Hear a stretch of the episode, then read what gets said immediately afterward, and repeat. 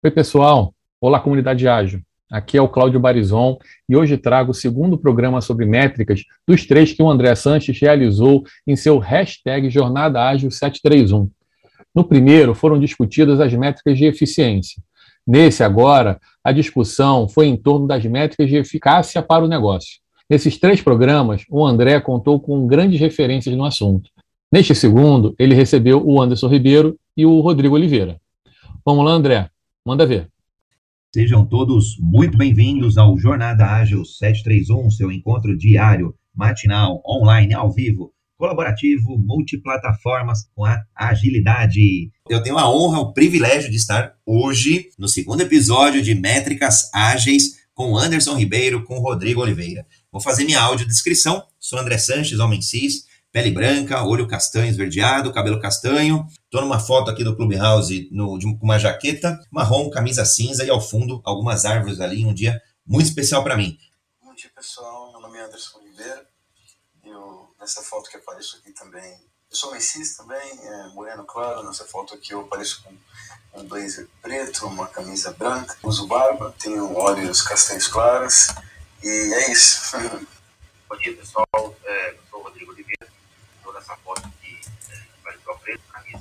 Clara, sou branco, é, olhos claros, calvo, sou pai de quatro filhos, homem, casado. Bom, quem chegou aqui, porventura, perdeu o episódio de quinta-feira passada. Nós falamos com o Anderson, falamos com o Rodrigo, falamos sobre métricas de eficiência. Então, quando a gente olha um fluxo né, de um sistema, a gente começa a ter algumas métricas e a gente falou várias delas, várias. Então, o que é bacana nessa grande troca, Rodrigão, é esse aprendizado, a coisa é bem dinâmica, o assunto vai fluindo. Agora vamos lá para o debate, né? Vamos falar de métricas de eficácia. Então, a primeira pergunta aí que eu tenho até a gente fala de métrica de eficácia, né? Então a primeira pergunta para mim, o que, que é? Será que é fazer o que é certo, né? É, e não do modo certo, como a gente viu mais, mais lá atrás? E será que a gente divide esse negócio aí? Né? Quando a gente fala de métrica, poxa, hoje em dia pode ter métrica para tudo. Agora, quando a gente começa a falar de. Eu posso ter métrica de negócio, faz sentido ter métrica de inovação, faz sentido ter métrica. Quais, os grandes grupos aí, ou, ou, ou grandes categorias que a gente poderia começar a tatear o assunto de hoje. Aí já abrindo aí para o Anderson, para o Rodrigão, e quem quiser contribuir é só levantar a mão. Bom, pessoal, essa questão da métrica de eficácia é interessante e é necessário entender esse contexto do, olha, olha, quão bom nós estamos sendo. E como o André colocou, a eficácia é fazer a coisa certa, e eficiência é fazer do jeito certo. Agora, como que nós vamos descobrir o que, que é a coisa certa a ser feita? Né? Esse é o primeiro ponto. E Don Hines, Donald ele escreve no livro dele, a Flow, lançado em 2009, se não me engano, lá ele diz que é importante a gente entender o custo do acaso. Então, o que é o custo do acaso? É o custo que você tem ah, em não resolver um problema. Você tem um problema acontecendo, você tem uma oportunidade de negócio acontecendo, que está rendendo ali algum dinheiro, alguma oportunidade financeira. É, tem um custo, mas se você tem um problema acontecendo, dentro por trás existe custo financeiro, então é importante você descobrir esse custo do atraso, que é o quanto de dinheiro você está perdendo com aquele problema ou deixando de ganhar com uma oportunidade. Você vai ter várias opções para desenvolver a sua inovação, o seu projeto, as suas demandas, e cada uma delas vai ter um custo de atraso diferente. Se você conseguir medir esse custo de atraso, ainda que seja um número aproximado, não exatamente preciso, né, você tem ali uma, uma, uma, visão sobre a eficácia. Um custo de atraso mais alto que outro, então um projeto tem um custo de atraso de, por exemplo, de uns mil reais por semana, outro projeto tem um custo de atraso de mil quinhentos reais por semana. Esse projeto de mil quinhentos reais por semana, ele tem um custo de atraso maior. Se você resolve o primeiro, você foi mais eficaz com, esse, com essa solução. Né? É um critério, inclusive, até de escolher qual projeto vai trabalhar se você não tem capacidade para atender todos os projetos.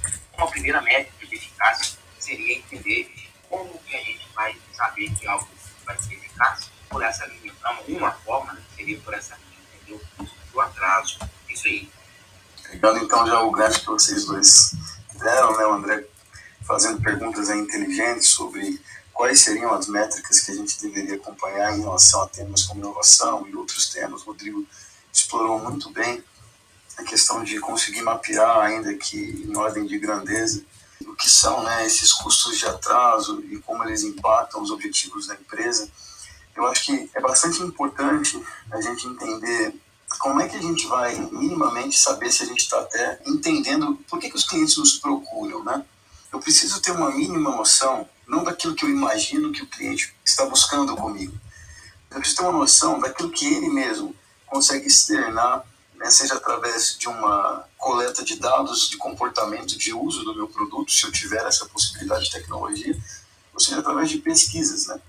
E aí, aproveitando já para introduzir o tema, é, eu gosto muito do framework né, do, do, proposto pelo, pelo David Anderson e pelo Alexei Zegloff, o Fit for Purpose, né, o F4P, comumente conhecido em português como F4P, porque no pôster do framework está assim.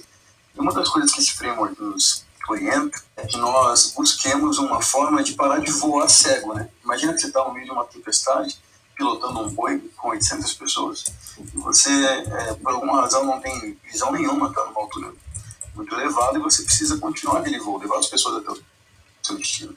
Você precisa de instrumentos que te permitam entender exatamente onde você está ali no, no, seu trajeto de voo, o que vem pela frente, as condições climáticas, como é que você vai fazer para chegar até lá. E aí sim você para de voar cego e com base nessas informações, por mais que elas ainda tenham algum grau de imprecisão, você consegue com muito sucesso conduzir aquela aeronave até o seu destino. Não deveria ser diferente num produto, num serviço. Nós deveríamos entender quem é esse público que nos procura trabalhar essa questão depois de como segmentar esse público, porque cada parte do público tem um interesse, a gente vai explorar isso mais à frente em profundidade, e com base nisso eu preciso saber como eles me avaliam em relação a cada uma dessas variáveis ali. Vou dar um exemplo bem rápido para a gente seguir, né? Imagina que eu sou uma pizzaria, um exemplo bastante comum e usado né, no livro do F4P do Fit for Purpose, é, e eu tenho a mesma pessoa em momentos diferentes. Eu já usei isso em outro episódio, mas eu tenho uma mãe de família que também é uma gerente de projeto, uma, um, alguém que trabalha com grandes responsabilidades numa empresa. Quando ela estava pedindo uma pizza para os funcionários que trabalharam até mais tarde, o interesse dela, o propósito pelo qual ela procura uma pizzaria naquele momento, geralmente está mais ligado à qualidade da refeição, à qualidade do produto. É, então você tem esse critério de adequação. Essa mesma pessoa, quando vai em casa, os filhos, os filhos se chegasse super e mantesse o mínimo ali de configuração da pizza, não chegasse tão bagunçado. É, é básico assim, é a mesma pessoa em condições diferentes, com propósitos diferentes para buscar o mesmo produto. Para que você melhore naquilo que é importante para o seu cliente primeiro. Porque é ele que paga as suas contas, né? É, como dizia lá o, o, já esqueci até o nome dele, mas o fundador lá do Walmart, né? Ele dizia que é o único ali que tem a condição de poder demitir todos os funcionários da empresa de uma só vez, é, sem fazer muito esforço, se assim o desejar, é o cliente. Ninguém mais tem essa condição. Se o cliente deseja comprar em outro lugar, ele vai comprar. É bem por aí. Bacana. Eu, eu vou perguntar aqui para o Rodrigo o nome do livro que, que ele comentou. É, é, do, é Donald Heinstein, o, o livro do Flow, Rodrigão?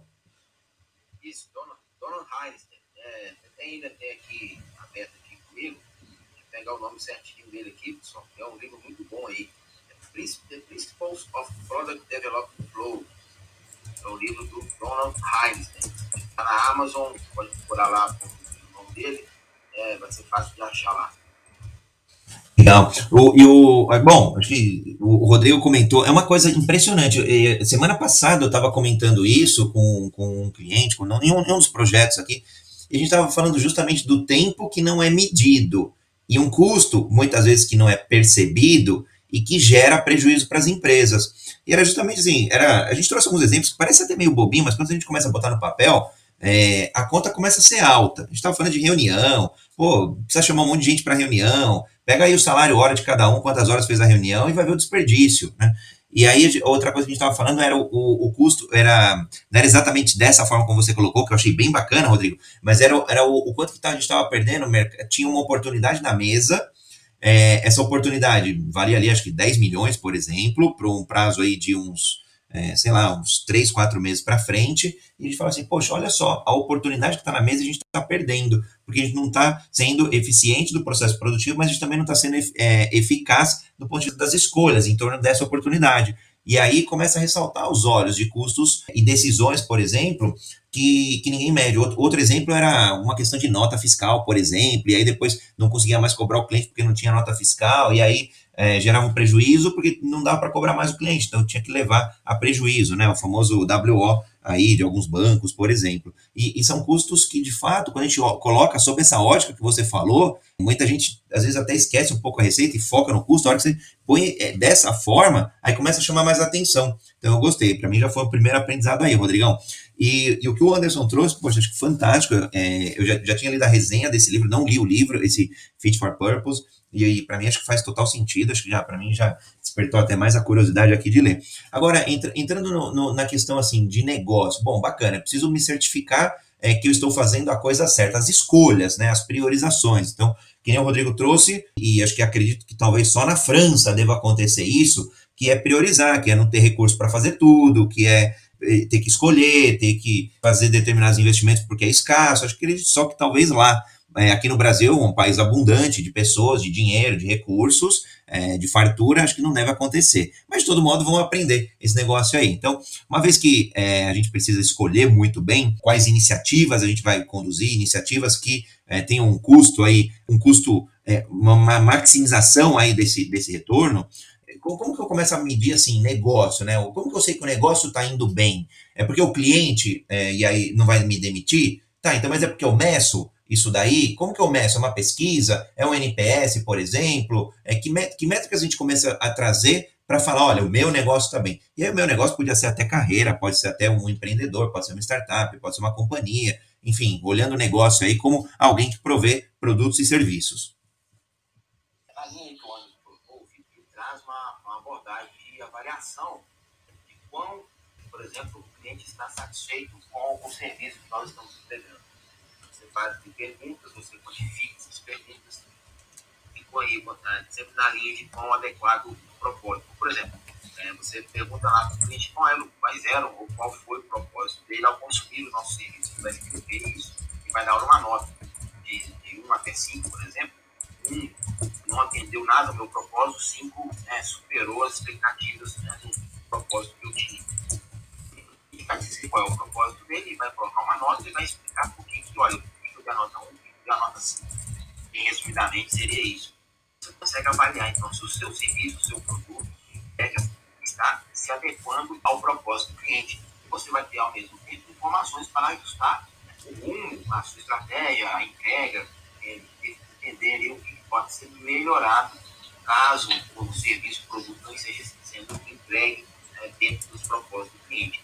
Então, você consegue quantificar isso dentro do método do F4P. Tem outras abordagens também, o NPS, aí, bem famoso, bem distribuído no mercado, você avalia é, também essa satisfação do cliente. Mas essa é uma forma né, de você avaliar o resultado do, do seu negócio. Né? Com certeza o Anderson vai colocar outros exemplos aí. Boa, Rodrigão, perfeito. É, no, no F4P, nessa linha de entender primeiro o que o cliente busca de nós, eu acho que olhar para isso que o Rodrigo citou, né, que o FOP chama de Fitness Criteria, e também usa o termo KPI, né, Key Performance Indicators, ou critérios de adequação, você vai entender mais ou menos como é que o cliente está te é, por que, que ele está te escolhendo, né, o propósito pelo qual ele te escolhe, então eu quero comprar a pizza para alimentar crianças, então tem que chegar rápido. Então, meu critério de adequação nesse caso é de tempo, né? ele não é de, de, de funcional, ele não é de, de segurança ou, ou conformidade, ele é de tempo, e ele é de previsibilidade. Então é importante que eu tenha previsibilidade. Eu não quero que demore mais do que 10 a 15 minutos para chegar a pizza para alimentar os meus filhos. Eles não sabem e não podem esperar porque são crianças. Então o meu fitness criteria para essa situação, ele está claro.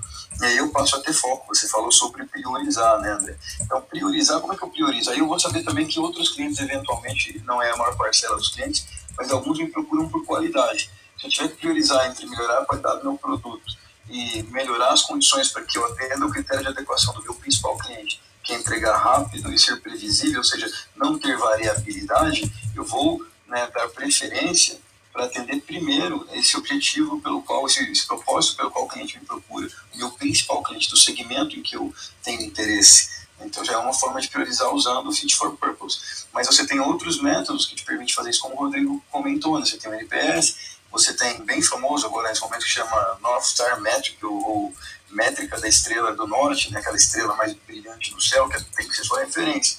Você tem que estabelecer uma métrica que você entenda que revele para você o que é mais importante. E com base nisso, você vai fazer quebras depois de outras métricas que vão te permitir desenhar um caminho para chegar naquele resultado. Né? Então, assim, você tem, já, já falamos de North Star Metric de maneira muito resumida, falamos de Fit for Purpose, você tem é, ainda as métricas que têm relação com o comportamento de uso, quando eu falo, por exemplo, de um produto digital de um cliente, eu tenho métricas de aquisição, é, conseguir um cliente novo, né? de ativação para uma vez que eu consegui o cliente, o cliente baixou o meu app. Ele já é cliente, não, não está nem usando, não tenho certeza, ele só baixou. Então, eu preciso ter uma meta de ativação. Então, esse cara vai usar isso, é, e aí, a partir desse momento, ele é um cliente que está usando o meu produto.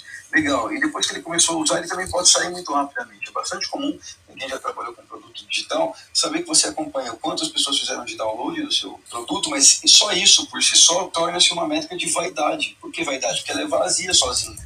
É, se eu olho ela acompanhada de outras métricas, ela tem sentido. Mas só fazer download de um app não quer dizer que isso tenha importância, porque eu posso nunca nem abrir o app. Eu já fiz isso, não sei se vocês já fizeram, mas eu já fiz isso. Eu, abri, eu fiz download de app, mas não usei o app para nada. Então, é, aquisição e ativação. Depois que eu ativei alguém, meu desafio é reter esse alguém. É fazer com que ele fique comigo. Que ele passe o período de trial que ele está usando de graça, né? Então aí eu tenho que reter. Então eu tenho método de retention, de retenção. Logo depois que eu, eu retive, eu ainda estou inseguro, porque pode ser que apareça um concorrente ele também teste o concorrente e goste mais dele. Então eu tenho que ter uma métrica de engajamento, que vai me dizer assim, ele está usando uma vez por semana, uma vez por dia, várias vezes ao dia, né? Bancos, tem bancos, o Brasil tinha 5 mil de bancos incumbentes, e aí de repente o Brasil passou a ter mais de, sei lá, 50 bancos do dia para a noite, digital. Cara, eu, já, eu conheço pessoas que têm conta em mais de 5 bancos. Então, é porque muitas das contas não tem nem taxa para você se você não, não, né, não, não, consome nenhum pacote ali do serviço pago. Então as pessoas vão abrindo conta. Aí, então faz sentido, eu tenho a conta, então quer dizer que eu tenho aquisição. Eu usei uma única vez lá, fiz um teste, eu ativei. Mas e a retenção? Será que eu estou realmente tendendo a ficar naquele banco? E o engajamento? Será que eu estou usando? Eu sou o principal banco daquela pessoa? Pelo menos no propósito pelo qual eu procurei aquele banco? Né? E depois eu ainda tenho métricas de monetização, que é como se ganha dinheiro com o uso daquele serviço ou produto, e o revenue, de lucro, como é que eu lucro com isso? Não, não basta vir dinheiro para, para mim quando eu estou prestando um serviço ou vendendo um produto, eu tenho que garantir que isso é maior do que o meu custo. Né? Então, resumidamente, eu diria que essas métricas todas, quando eu falo de produtos digitais principalmente, elas são fundamentais para eu poder saber se eu estou sendo eficaz. Então, é um conjunto de métricas. Você começa com uma mais importante, mas você precisa de um conjunto de métricas para saber se a sua hipótese de que você está no caminho certo ela está sendo validada ou não. É, foi uma, uma trilha aqui, uma aula dos dois, Rodrigão e Anderson. Quem chegou agora aí, já quiserem seguir o Anderson, Rodrigo. Rodrigo outro Rodrigo também, o pior está por aqui. Já vou abrir a palavra para ele. É, sigam o clube também, Agilidade Brasil, só clicar na casinha ali em cima, no canto, canto superior esquerdo, e participar. Tem várias salas, vários debates. Uma sala recorrente tem sido aí o Jornada Ágil 731, seu encontro diário e matinal com agilidade. Essa a gente roda de segunda a segunda, mas como é um clube aberto, as pessoas podem abrir as salas aí à vontade, discutir o ágil, discutir a métrica, discutir desenvolvimento de software, fiquem à vontade. É um clube da comunidade para a comunidade. Bom, seja muito bem-vindo aí, Rodrigo Prior. Aproveita aí os dois mega especialistas referências aqui no Brasil, o Anderson e o Rodrigo. Hoje a gente está falando sobre métricas de eficácia. E foi uma aula aqui, essa jornada que o Anderson acabou trazendo aí, várias, vários indicadores, né, várias métricas nos seus momentos oportunos. Bem bacana. E aí, Anderson, só para só falar, eu também já fiz vários downloads e nunca usei o aplicativo, assim como eu já comprei livro, nunca li, já comprei curso e nunca fiz. Acho que tem muita gente que se encaixa aí nesse contexto. Ô Anderson, acho que você e o Rodrigão trouxeram acho que esse, é, essas métricas, né? Então, é, se eu estiver começando um produto agora, eu, André, tenho uma tendência a crer que eu vou começar ali pelas primeiras métricas iniciais. Porque pelo menos na minha cabeça ficou bem claro que é uma jornada dessas métricas. A primeira etapa, de fato, se for um aplicativo aí, é o cara fazer o download, é o cara me conhecer, é eu ser descoberto. E, óbvio, tomando cuidado aí com as métricas de vaidade, né? Mas é, é, eu, eu fazer algum download ou ser percebido, né? Depois eu começo a ver o uso. Poxa, esse cara tá indo, não tá... É, é como se fosse uma jornada mesmo. Se eu, Porque se não tiver lucro ainda, óbvio que eu preciso focar no lucro, mas se não tiver, será que então eu não preciso medir? Ou é justamente o contrário? Justamente porque eu não tenho é que eu preciso medir? Como, como que é a visão de vocês? Você precisa saber, né? Exatamente ali por que, que você está fazendo cada uma dessas coisas. Então, se você decide criar uma nova funcionalidade, uma nova variação do seu produto, você tem que passar por um processo de experimentação. Um processo de experimentação que ele precisa ser é, ágil no sentido de diminuir o time to market, o tempo em que eu consigo é, validar essa hipótese, é, o suficiente para que esse processo não seja muito custoso e me faça desenvolver um produto quase que do zero, sem ter a menor evidência de que eu estou fazendo aquilo que o meu cliente espera que eu faça, aquilo que atende o propósito pelo qual ele me procura. Um risco muito grande, uma tentação muito grande que acontece com as empresas, é a gente inferir com base em informações genéricas do nosso mercado que o correto é ter um conjunto lá de funcionalidades o, o, pacote básico de coisas que eu tenho que fazer para dar para o meu cliente e a partir disso é só que eu vou fazer experimentação. Talvez isso seja verdade, mas tente identificar uma versão inicial do seu produto, né, fazer uma pesquisa mínima com os clientes que já usam o seu produto, se isso de verdade é real para eles. Resposta positiva, né, e você conseguir identificar isso, é, faz sentido você entender com base na importância que cada uma das coisas que você tem para desenvolver, elas estão é, avaliadas pelo seu cliente, no propósito pelo qual ele te procura, aí você vai priorizar essas coisas e criar ali é, um, um, plano de como você vai desenvolver isso ao longo do tempo, que tem que ser revalidado o tempo todo. Porque esse comportamento do consumidor, ele não é estático. Ele vai mudando à medida em que o mercado vai mudando. À medida em que surgem novos players com novas propostas, e esse consumidor também vai entendendo é, essas novas propostas e muitas vezes passando a alterar o seu comportamento de uso e de compra é, com essas novidades. Então, a sua premissa que é verdade hoje pode não ser daqui a seis meses. Né? Pode ser, é, muita gente, talvez seis meses atrás, é, é, não pensava em ter um cartão de crédito da RAP, em ter um cartão de crédito da, do iFood. Né? E cartão de crédito que determinado tipo de compra que você tem chega a te pagar entre 8% e 10% de cashback. O mercado brasileiro, há pouco tempo atrás, não falava em cashback para cartão de crédito. Hoje, cashback para cartão de crédito já passou a ser é, uma das principais razões pelas quais as pessoas escolhem entre um ou outro cartão de crédito. Um dos cartões de crédito mais procurados nesse momento é o do Pão de Açúcar, porque tem grande é, retorno em cashback, e o Pão de Açúcar tradicionalmente não era um banco. Né? Talvez até não seja hoje, não tenho informação suficiente para dizer, mas talvez esteja até avaliando a hipótese de ser, por que não? Agora que vai ter acesso a uma grande carteira de clientes através do cartão, talvez ele queira monetizar isso de uma outra forma. Então, o ponto é: as verdades não são absolutas quando se fala a respeito de comportamento do consumidor, principalmente no mundo tão, tão, tão fluido como esse que a gente vive. Então, tem que revalidar essa hipótese com frequência. Então, o processo de discovery, é um processo de descoberta daquilo que faz sentido nós fazermos, ele não pode ser um processo que eu vou planejando ele e aí eu faço discovery. Ele tem que ser um processo contínuo. Eu tenho que ter gatilhos de observação desse mercado que acontecem como um processo é, contínuo, ele não tem começo e fim, ele vai acontecendo ao longo do tempo. De tempos em tempos eu vou fazendo averiguações, eu vou revalidando se as minhas hipóteses ainda são verdadeiras. Se aquelas, aqueles itens que eu estou colocando no ar estão entregando os resultados que justificaram eu ter escolhido eles para serem feitos. Se isso não está sendo feito, meu loop de feedback não está acontecendo bem. Se não está acontecendo bem, eu vou continuar investindo dinheiro errado e eu vou me tornar uma empresa tarefeira. O que é uma empresa tarefeira? Que só cumpre tarefa. Eu imagino que eu tenho que lançar, eu lanço. Não valido se o que eu lancei é efetivo ou não, volto e lanço mais alguma coisa com o mesmo princípio. A chance de eu continuar errando é muito alta. Aí perde né, a oportunidade, Anderson, de, de aprender com o erro, né? E, e, tem, e, e dá para aprender, óbvio, com o próprio erro acaba sendo um pouco caro às vezes mas dá até para aprender com erros de outros, inclusive, né, de outros competidores mesmo, de outros players. E, e você trouxe um, um, negócio bem bacana, que para mim é um, do, dos, um dos charmes aí, vai, da agilidade, que é justamente encontrar os ciclos e buscá-los com que sejam o mais curto possível. O mundo ideal era como se a gente tivesse feedback a cada segundo, milissegundo, e aí eu teria o real contexto. É que não dá, o contexto vai mudando, o cliente vai mudando, o regulador vai mudando, o acionista também vai mudando, o investidor. E aí, se a gente não para para perceber, né? Então, eu gosto quando vocês dois trazem a questão da, dessa inspeção, né? De validar as hipóteses, que para mim, eu, eu, traduzo muito nisso, de, de olha, é a pergunta, como é que está o contexto? Pode ser até dentro da empresa, mas aqui, aqui nesse exemplo eu vou colocar mais para fora. Né? Como está o contexto aí fora? o cliente está gostando, o cliente está fazendo download, o cliente está comprando, está usando, está engajando. É, o que, que, está acontecendo? Então é muito, muito, ação, né? Muito, até muito gerúndio, né? Acontecendo, fazendo, comprando, monetizando, gerando lucro e por aí vai. Em termos de concorrência, né?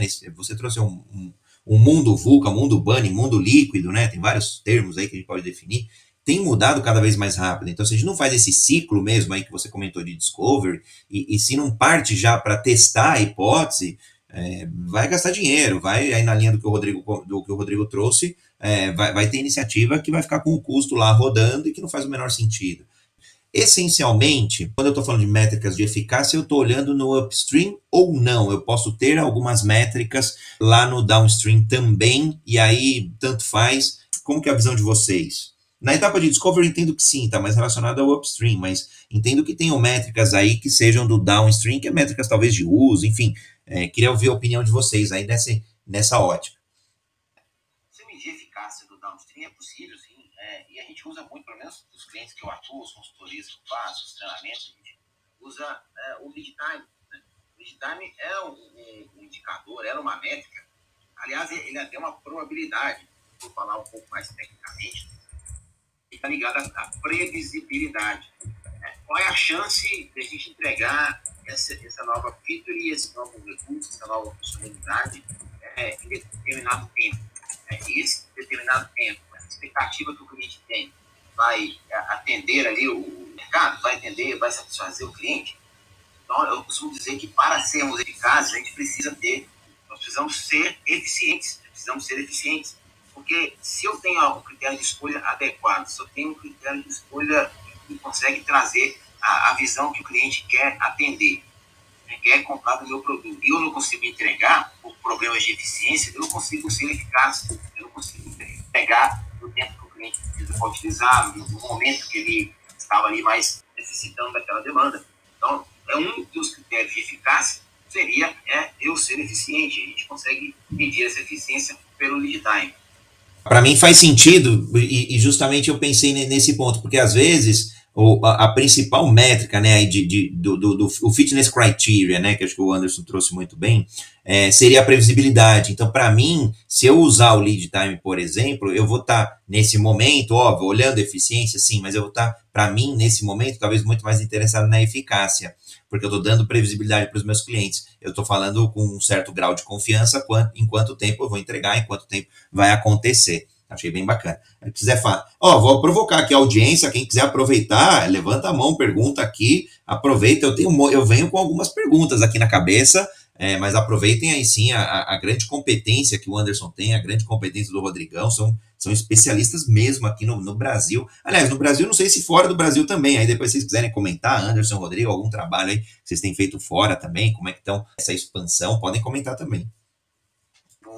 Dando continuidade aí né, no que o Rodrigão já colocou, é, algumas métricas que você mesmo acho que sugeriu uma delas, né, André? Elas acontecem, elas são possíveis de serem mensuradas quando você já está na fase é, de downstream. Então, fase não, perdão, né? acho que eu usei uma palavra muito infeliz.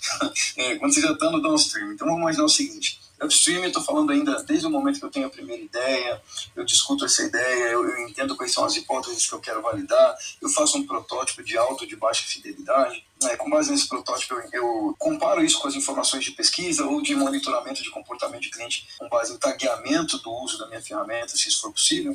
É, e aí, com base nesse monte de coisa, eu decido, vou fazer. Aí eu começo a fazer o, o design implementation disso, né? a implementação disso na, na esteira de produtos. Aí o negócio é implementado. Então, até ser implementado, eu estou falando que eu estou no meu downstream, que eu estou fazendo o desenvolvimento efetivo daquela nova funcionalidade, produto ou serviço. É, a partir do momento em que ele acabou de, de, de ser liberado, eu posso estar numa fase ainda de aprendizado. E essa fase de aprendizado é a, fa a fase onde eu vou entender. Eu melhorei as variáveis que eu queria melhorar, seja ela um fitness criteria do tipo, eu melhorei é, a minha previsibilidade, eu melhorei o tempo em que eu levo para entregar determinada coisa. Ou eu posso também monitorar já coisas relacionadas ao comportamento de consumo e uso do meu produto. Então, qual que é a taxa de usuários é, que estão usando diariamente, pelo menos uma vez, o meu produto? Ou semanalmente, ou quinzenalmente, ou o que fizer sentido para aquele meu tipo de produto. Né? Se eu tenho um produto como o Spotify, por exemplo, ou Netflix, ou, ou algo que dependa de você ficar um tempo ali consumindo para dizer que você está usando de verdade, se eu só ligar o Netflix uma vez no dia e já desligar o aplicativo, para eles isso é horrível, né? Porque eu não assisti conteúdo nenhum. É diferente, por exemplo, de eu acessar o meu aplicativo do banco para fazer uma transação, passar 30 segundos, eu fiz uma transação importante para o banco ali, é transação. O jogo que ele joga é o jogo da transação. Então, fiz uma transação, tá legal, posso sair em 30 segundos. Já o Netflix, o Spotify e outros aplicativos de conteúdo, o importante é o tempo que eu passo é, usando o aplicativo, porque é a atenção o jogo daquele aplicativo. Então, na teoria dos jogos, quando eu falo de produtos digitais, você tem que saber que jogo que você está jogando. E com base nisso, você tem que começar a monitorar variáveis que confirmem para você se o comportamento de uso do seu produto é, confirma ou não que você está jogando o jogo do jeito certo. Meu usuário está passando 5 ou 6 horas por dia, por exemplo, assistindo série. Para ele vai ser ruim na vida pessoal dele, mas para o Netflix é maravilhoso. Porque o cara está é, efetivamente assistindo durante muito tempo, ele está usando o meu produto. Agora, isso sozinho não é, não é um, um sinal que, que é muito importante. Por quê? Porque se ele assistiu 5, 6 horas porque ele estava maratonando uma série, mas ele assistiu duas vezes no mês somente, isso é ruim, porque pode ser que ele só tenha interesse numa série. E assim, quando ele deixar de ter interesse nessa série, ele pode ter, deixar de ter interesse no meu produto. Então é importante também que eu é, monitore a receita recorrente dele. Ela tem que acontecer por alguns meses consecutivos para eu consolidar aquela, aquela minha hipótese de que o meu produto é valioso para ele.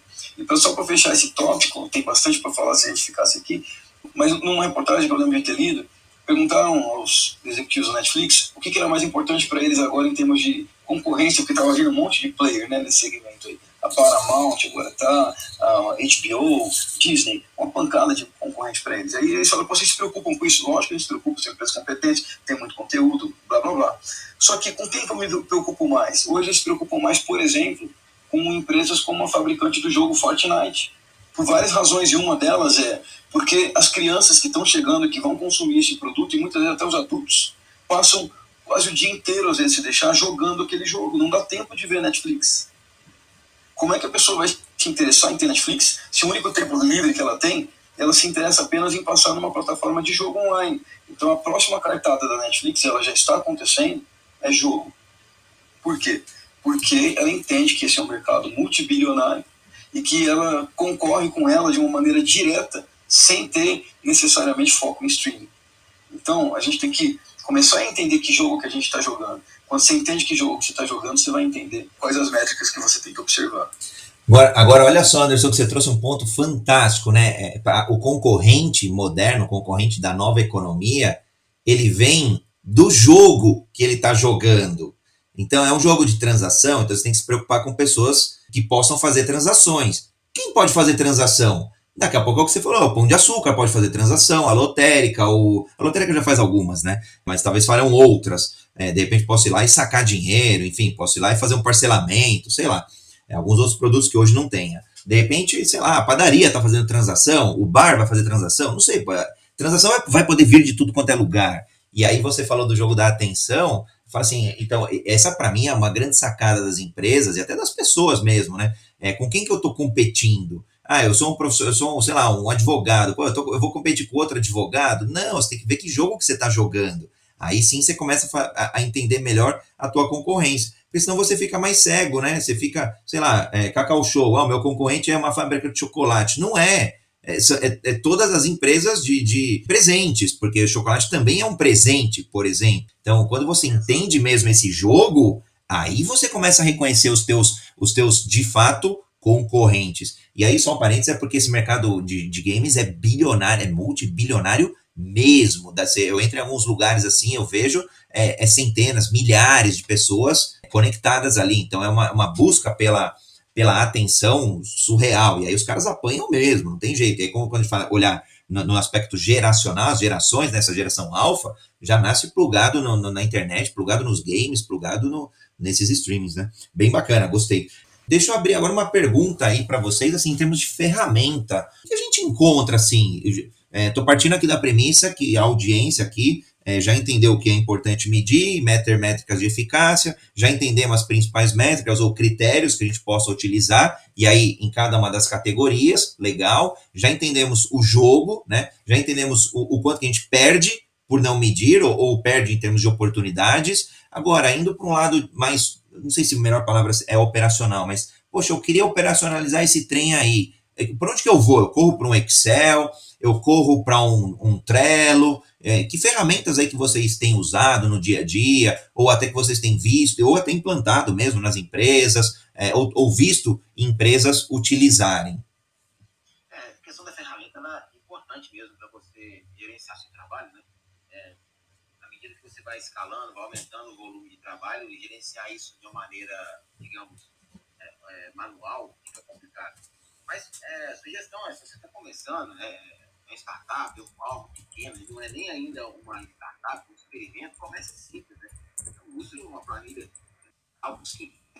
Agora, mas tem muita ferramenta gratuita aí, de acesso gratuito. O Trello, por exemplo, é uma ferramenta muito popular, simples, e bastante flexível, consegue gerenciar essas suas demandas. E você vai evoluindo, né? Até o Gira é uma ferramenta muito popular, até 10 usuários, se não me engano, é uma ferramenta gratuita. E Azure DevOps, para gerenciar fluxo, também tem é, contas ali, usuários gratuitos, até ferramentas né, bem avançadas, como Kanbanais e Swift Kanban, que vão ter ali uma plataforma completa de, funcionalidades para gestão de fluxo. Você consegue ter desenho de quadro, consegue avaliar de uma forma bem interessante. Isso a gente está falando ferramentas para a gestão do fluxo, a gestão das demandas, do trabalho. E temos diversas outras ferramentas aí para, por exemplo, prototipar, né, fazer experimentos, fazer testes cegos, enfim, são dezenas de outros para ajudar com isso. O Legal já falou de muitas ferramentas importantíssimas para a gestão de fluxo, principalmente. Né?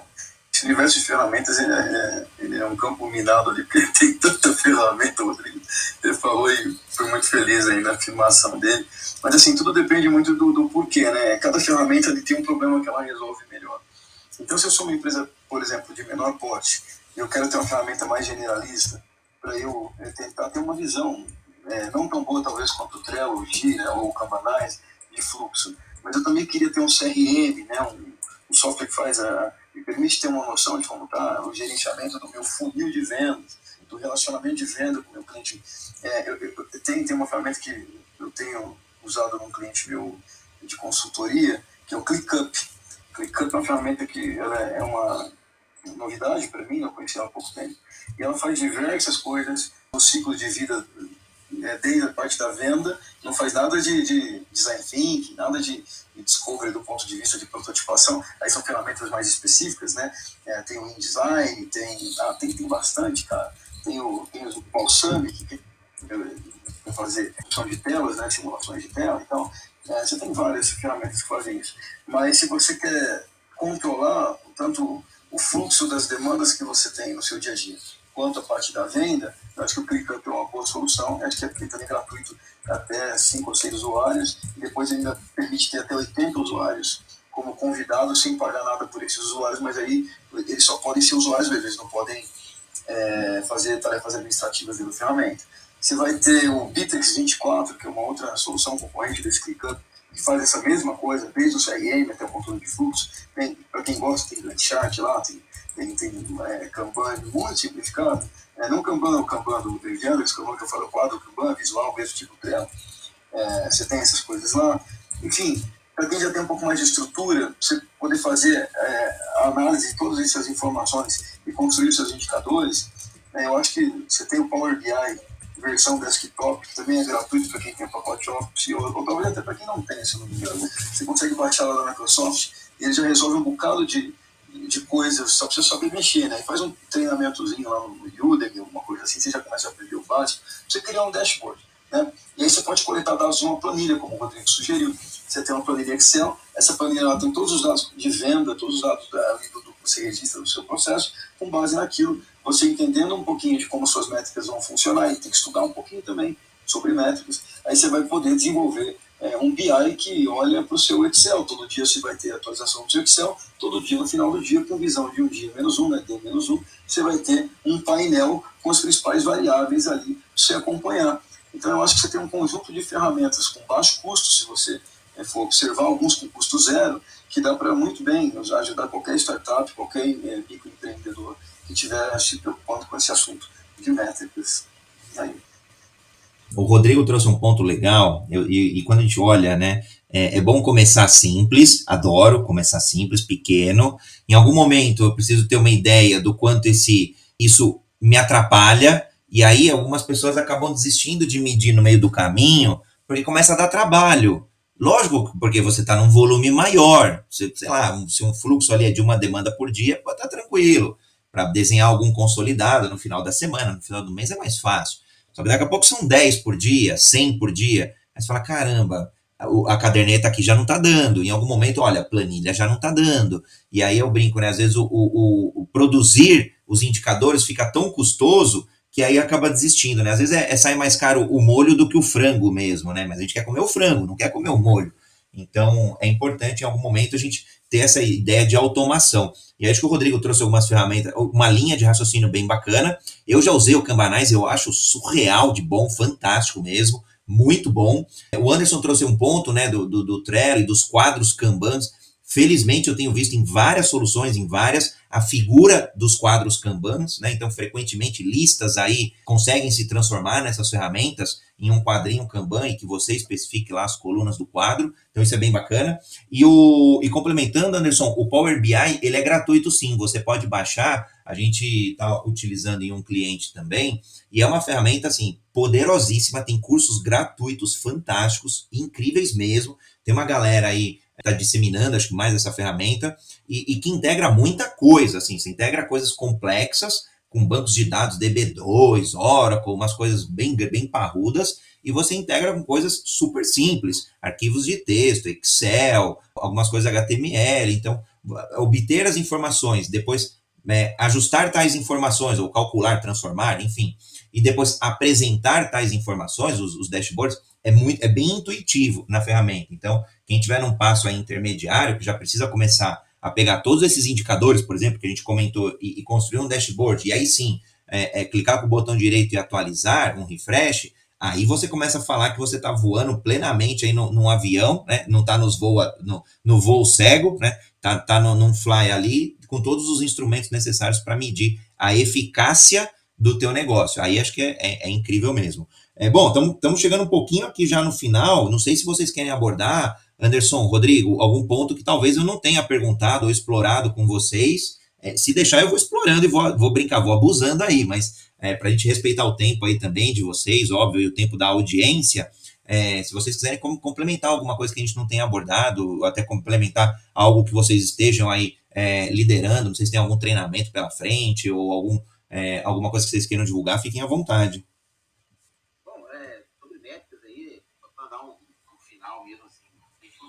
Informação aqui. Eu, é, no meu caso, eu até tenho treinamento sobre métricas e, e forecast. Tem lá no site da Aspercom, aspercom.com.br agenda. Tem lá o nosso, nossa agenda de treinamentos. Lá e, treinamentos que a gente faz, gente explora a parte de métricas. Eficácia. É, tem lá inscrições abertas aí. Mais uma vez, André, obrigado pelo espaço aí. E fica aí, estou aqui aberto por aí também as dúvidas do pessoal que está participando aí também, né? Muito bom ouvir todo mundo aí, quem quiser participar, perguntar, aqui à vontade. Perfeito, Rodrigo. Eu que agradeço, cara, demais aí estar tá compartilhando espaço com você, com o André. É uma honra, é um momento para mim também de muito aprendizado, crescimento constante. Eu estou trabalhando em organizar alguns treinamentos aí. Eu tenho treinamento de formação Scrum, que está lá na Hotmart para quem tiver interesse e tal, para quem quer tirar a certificação PSM1, é que aí aborda só uma forma de tratar a agilidade, né? Mas eu tenho outras coisas em mente para o futuro, nesse momento ainda não, né? pretendo ainda começar essa jornada de produção de conteúdo e treinamentos para a galera aí, né? em métricas e outros temas, mas por enquanto é só um projeto que está no meu coração aqui. Bom, quero agradecer aqui, Anderson, quero agradecer o Rodrigo, quero agradecer a audiência aqui incrível no dia de hoje, quem chegou aí no finalzinho, é, Cláudio, Isa, Luiz, Clara, Roberto, Fernando, Gino, poxa, galera incrível aqui na audiência. Quem perdeu aqui o episódio de hoje, falamos de métricas de eficácia, tá? É, dentro de um contexto aí de sistemas ágeis, então foi bem bacana aqui o, os dois mega especialistas aqui, sigam o Rodrigo, sigam o Anderson, seja aqui no Clubhouse, seja no Instagram, seja no, no, no LinkedIn, todos aí estão nessas mídias, pelo menos, é, não, não olhei ainda Facebook, mas deve estar também, Twitter, é, Twitter também, é, sigam o Clube Agilidade Brasil, e quem, quem quiser outros episódios, é só buscar lá na internet, Jornada Ágil 731, onde tem debatido aí bastante coisa, tem bastante material. Anderson, brigadão, Rodrigão já foi aqui, tinha uma reunião. Gratidão e vamos juntos. E Métricas Ágeis volta na quinta-feira que vem, falar, onde vai continuar, né, trazer algumas métricas de eficácia. E aí tem um convidado também aí especial que falou que vai integrar esse debate. Valeu, Anderson. Valeu, gente.